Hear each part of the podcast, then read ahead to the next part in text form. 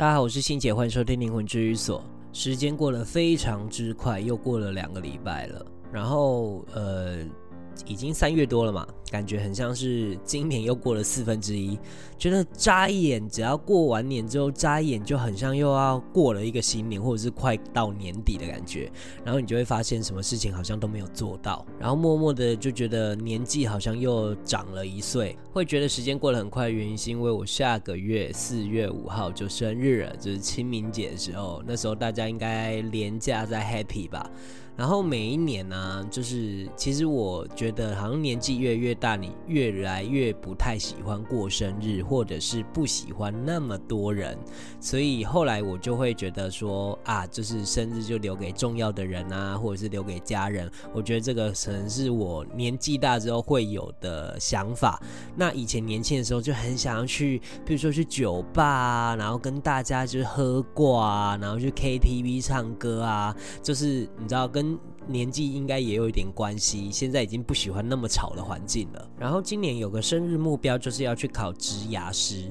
不是植牙，不是那个牙齿的牙，是牙。牙，可是你打 E R 牙也是有啦，职牙师就是有关于职业的一些咨询的呃咨询师之类的。那呃，我觉得这个工作其实还蛮适合我的。当然是我考这个执照，国际执照不是为了要做这份工作啦，是我觉得它可以帮助到呃，我觉得如果。灵魂治愈所里面有一些人问我问题，有关于职业啊，或者是有关于工作的一些内容，我觉得我会比较容易有一些比较专业的脉络去帮你厘清你的问题。所以其实我说真的，我也不可能去转职做这个东西，但我觉得我考了这个执照之后，我说话会更有说服力，然后我会更懂得如何去帮助别人，就是帮助你的问题在哪里。因为毕竟做这个咨询的动作其实是要包含有很多状态，譬如说它里面有牵涉到心理学啊，或者是你的观察力、洞察力，或者是你要怎么样去跟一个人沟通，我觉得这都是专业。那我自己我觉得我比较像是这类型的人，毕竟我有在呃当老师嘛，所以我比较能知道说呃对方的一些言行举止，他们的疑惑在哪里，然后他们怎么去帮助他们。但是在灵魂治愈所里面，我觉得我也是回答了很多人的一些问题，虽然有时候不一定是你想要的答案，但是我。毕竟我也是有在观察，然后再给出一些建议。好的，那就下半年的时候，如果有考到的话，再跟大家分享这份喜悦。好的，那废话就不多说了，我们就来进入今天的主题。我今天要讲的主题是梦游。我记得我在很久以前有讲过梦的一集，就是你做梦可能有很多来源啊，很多讯息。其实梦啊跟梦游有很大的不同，它们不同的区别就在于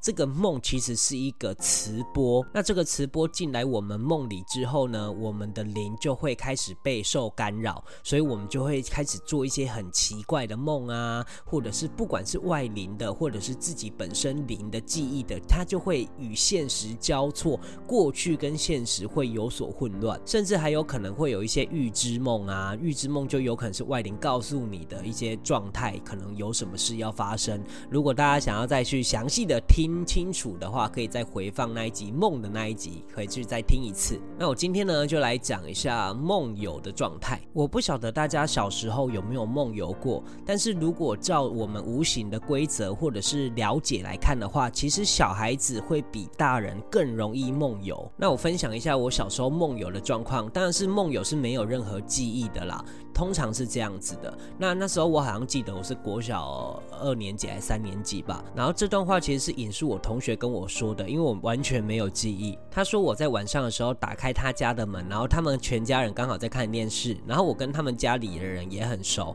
然后呢，我就坐在他们的椅子上，某一张椅子，然后我都不讲话哦，眼神整个放空。然后他妈妈就问我说：“哎，这么晚了，就是你怎么会来什么的？”我都没有回答。我大概坐了三分钟之后，我就自己开门走了。走了之后呢，我就骑回家了。就大概是这样子的过程。那隔天呢，我爸就问我说：“啊，你昨天半夜出去干嘛？你门没锁？”哎，我就回我爸说：“我怎么可能有出去？我在睡觉啊，不可能吧？那么晚的时间，我怎么可能出去？”到了学校，我同学跟我讲完，我才知道我真的有出门，但是我完全没有记忆点。然后事后，我爸就跟我讲说：“我好像不止一次是这样子，好像梦游很多次。”这就是我在小时候梦游的一些经验，虽然是我完全没有记忆啦。那为什么会有梦游？状态呢，基本上就是你原本的那五条灵已经无法控制你自己的身体，所以它不可能有任何的记忆。那当然，如果以我们看的话，一定就是被外灵控制了。而这个控制你的外灵，可能跟你有一些因果关系。当然，梦游的事情可轻可重，就是有时候你在。电视新闻上会看到有些人梦游，然后就去自杀了。那这就代表这个外灵可能跟你有一些生命相关的因果关系，就是仇恨度很高的意思。那当然，像我自己的例子，我觉得可能是跟我家的神明有一些关联，因为毕竟我小时候就住在呃充满道教或者是乩童的生活里嘛，所以我觉得家里的那一些我们所侍奉的神明可可能。也是在影响着我。那这件事在无形世界里面是绝对不可能被允许的，因为我们的身体就是由我们的灵控制，也就是我们自己的财产怎么可能被使用呢？被别人使用，所以在无形界里面算是一种犯罪的行为吧。然后我记得在好几年前啊，国外有一则新闻，我印象中很深刻，就是呃有一个英国一一对英国的情侣，那这个男生在半夜的时候突然梦游，然后咬掉他女。朋友的拇指的一小块肉，不是整只咬掉啊，就是咬掉一小块肉，然后就血流不止，然后最后他们就因为这件事分手，然后这个女生就有 po 文出来这样，可这个男生呢完全没有记忆，他也疯狂的道歉，但我想说他应该不止一次这样子了，当然是如果你不靠无形的解决，靠有形的解决，也有可能可以解决，譬如说你可以去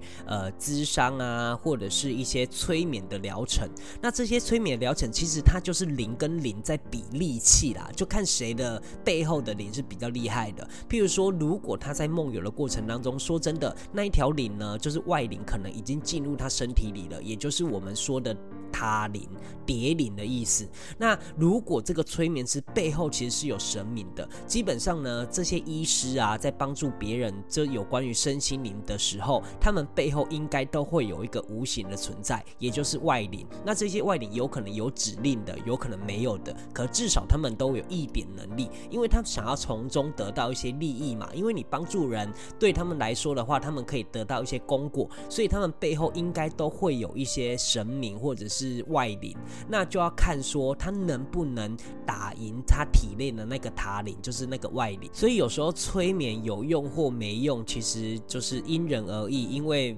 毕竟不一定每个人都可以解决，而且那个解决也只是一个延迟性的解决。毕竟如果你们真的有因果关系的话，我可能可以出来调解，但是我出来调解只能去延缓，然后也没办法彻底的解决，除非你真的还他东西或彻底解决这一段因果关系，那才有可能解决。那另外还有一些特殊的情况，就是你可能平常有在吃安眠药，可能长期都有在服用安眠药的话，就有可能会出现这些副作用。那副作用里面也有可能会有梦游这件事情，那当然是在这个梦游的过程当中，一定跟灵也有一些相关的关系，但是是有可能是你吃这个药物引发你肉体上的触发，然后有可能外灵比较容易入侵。但不管怎样，如果你因此而发生危险的话，应该跟外灵的因果关系都有很大的连结，因为我们在这个频道里面一直阐述的观念就是没有意外这件事，所谓的意外都是有因果相牵连的关系，只不过我们普通人比较没办法去追究，或是无法了解来龙去脉的原因。那因为无法解释这些意外跟巧合，所以我们只能用意外，然后运气，然后就是来用这些名词来解释这一切。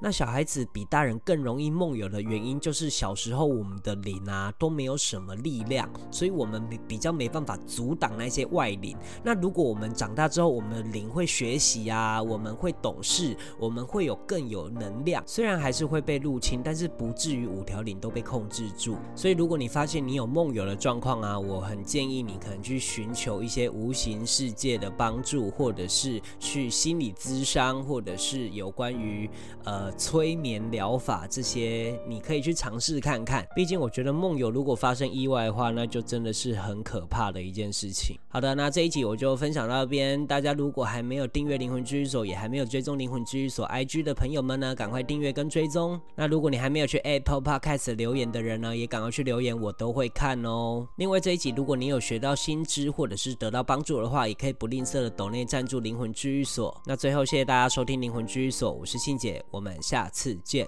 拜拜。